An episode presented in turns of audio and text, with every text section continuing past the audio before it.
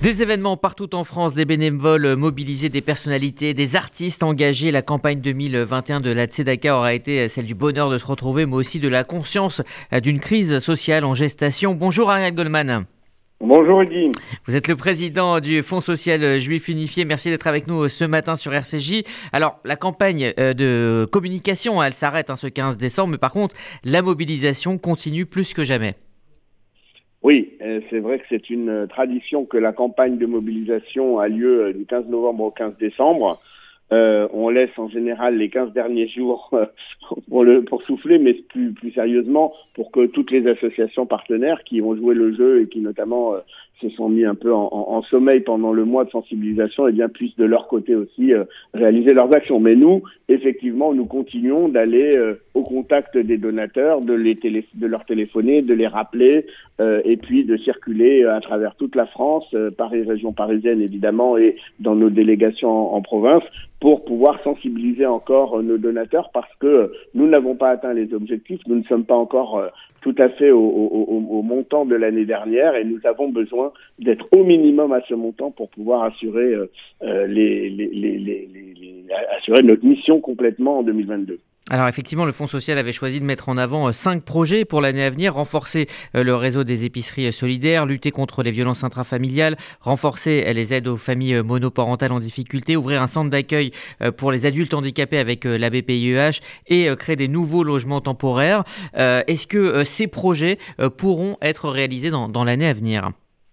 Alors, d'une part, il y a ces projets qui sont les projets phares de la campagne pour la communication, pour que nos donateurs euh, voient concrètement euh, ce que où peut aller leur argent. Et puis il y a aussi tous les projets du quotidien. Il y a toutes ces associations que nous aidons au long cours, toutes ces femmes, tous ces hommes que nous suivons tout au long de l'année et pour que à la fois ces projets puissent se réaliser et le quotidien puisse euh, eh bien euh, être tenu, nous avons besoin que la générosité soit au rendez-vous. Alors il y a, on est en fin d'année, il y a quand même des incitations fiscales. Nous sommes dans un pays où euh, il y a des déductions fiscales intéressantes et importantes pour les dons. Et puis ceux qui ont pas besoin des déductions fiscales, mais qui veulent évidemment marquer leur générosité en ces moments tellement difficiles où vraiment ceux qui étaient déjà au bord de la route le sont encore plus, ceux qui étaient malades le sont, ceux qui sont frappés par difficultés de la vie, le chômage, les situations familiales très difficiles, eh bien, euh, il faut vraiment que voilà, tous ceux qui n'ont pas encore donné le fassent, ceux qui veulent redonner peuvent le faire et ceux surtout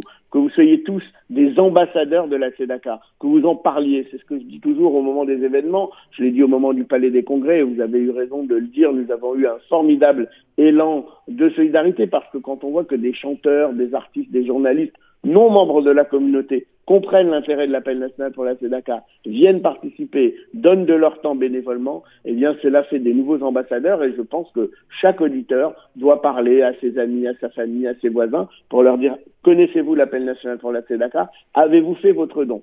Il y a ces gros dons qui sont très importants, puis il y a aussi ces moments chaque année qui sont très émouvants. Hier, notre responsable de la philanthropie, Julie Guèze, m'a envoyé un WhatsApp avec un don vraiment qui m'a touché. C'était 5 euros avec un message qui avait été donné probablement au Palais des Congrès. Bonjour, je suis femme de ménage, voici ma contribution. Eh bien voilà, euh, des 5 euros, si nous en avons des milliers, eh bien ça fait des grandes rivières et ça nous permettra d'arriver à notre objectif.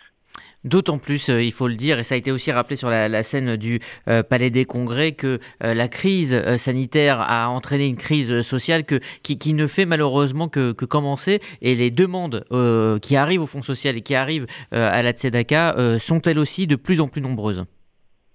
Oui, tous nos travailleurs sociaux, notamment à travers le réseau ESRA, qui nous est propre, mais à travers également toutes les associations que nous fédérons, nous émettent des signaux d'alerte. Parce que effectivement 2020 a été un peu masqué parce qu'il y a eu de nombreuses aides et il y a eu de nombreuses euh, de nombreux prêts aussi qui ont été consentis. Puis là, on est face au dur. On est face au moment où les commerçants doivent rembourser des prêts que peut-être ils ne pourront pas rembourser, face au moment où les personnes qui avaient des aides n'en bénéficient peut-être plus, et puis face au moment aussi où on a accumulé probablement aussi des dettes. On s'est dit on verra plus tard, et le plus tard c'est maintenant. Donc euh, c'est pas c'est pas nous qui le disons, tous les observateurs le disent, c'est à longueur de journée sur les chaînes. C'est pas pour être anxiogène, c'est pour être réaliste parce qu'effectivement, la crise économique va, est devant nous. euh, même si certains indicateurs économiques pour 2020 euh, sont passés au vert au plan national, le gouvernement a communiqué là-dessus, mais pour les personnes fragiles, eh bien, c'est la crise, c'est la crise euh, économique qui frappe aux portes et nous devons être encore plus présents que jamais, répondre encore plus présents que jamais et répondre intelligemment comme nous le faisons, c'est-à-dire c'est le, propre du Fonds social dans un parcours d'accompagnement. Il suffit pas de donner 100 euros en un chèque à une personne, il faut accompagner ces personnes sur le chemin de la réinsertion sur le chemin du travail, sur le chemin du logement, sur le chemin euh, de la paix familiale retrouvée parce que ça existe aussi. Et ça, c'est le travail des associations que nous fédérons et c'est pour cela que nous nous battons. Et c'est pour cela que depuis 92, on a distribué 70 millions d'euros avec la Dakar. C'est pour ça que durant les dernières années, on a distribué 300 000 masques aux démunis, aux professionnels de santé, aux personnes âgées isolées c'est pour ça aussi que nous fédérons 90 associations et c'est pour ça que nous aidons 20 000 familles chaque année. Imaginez-vous 20 000 familles aidées grâce à vous, grâce à l'appel national pour la TEDACA. C'est un formidable moment, il ne faut pas le rater. Voilà, la mobilisation évidemment continue tout au long euh, de l'année. Euh, très rapidement, Ariel Goldman, une dernière question sur le plan personnel. Euh, que garderez-vous de, de, ce mois de mobilisation où chacun a énormément donné de son temps et de son énergie? Bah, je, je, garderai évidemment un mois de retrouvailles parce que que ce soit euh, dans une discothèque, euh, dans un running au Bois de Boulogne ou bien au Palais des Congrès ou encore dans des dîners ou dans des réceptions ou dans des manifestations en région, euh, à Toulouse, à Marseille, à Nice, partout, eh bien je garderai ce moment de la retrouvaille, ce moment de la fraternité retrouvée et c'est le propre de l'appel national pour la Tzedaka et je forme un vœu, j'espère que l'année prochaine ce virus sera plus derrière nous qu'il ne l'est aujourd'hui, qu'il n'y aura pas de cette huitième vague, qu'on sera vraiment dans une phase où nous pourrons sereinement organiser tous nos événements. Et puis je retiendrai aussi le stress qu'ont eu nos équipes, parce que vous savez, euh, quand on vous dit que euh, la France est au rouge, que le variant augmente et que vous devez organiser une manifestation avec euh, 3000, 5000 personnes, comme ça a été le cas pour le Palais du Congrès, eh ben c'est des nuits blanches, non seulement pour organiser, mais également pour le stress, pour que les conditions sanitaires soient réunies, pour que tout se passe bien. Et grâce à Dieu, tout s'est bien passé.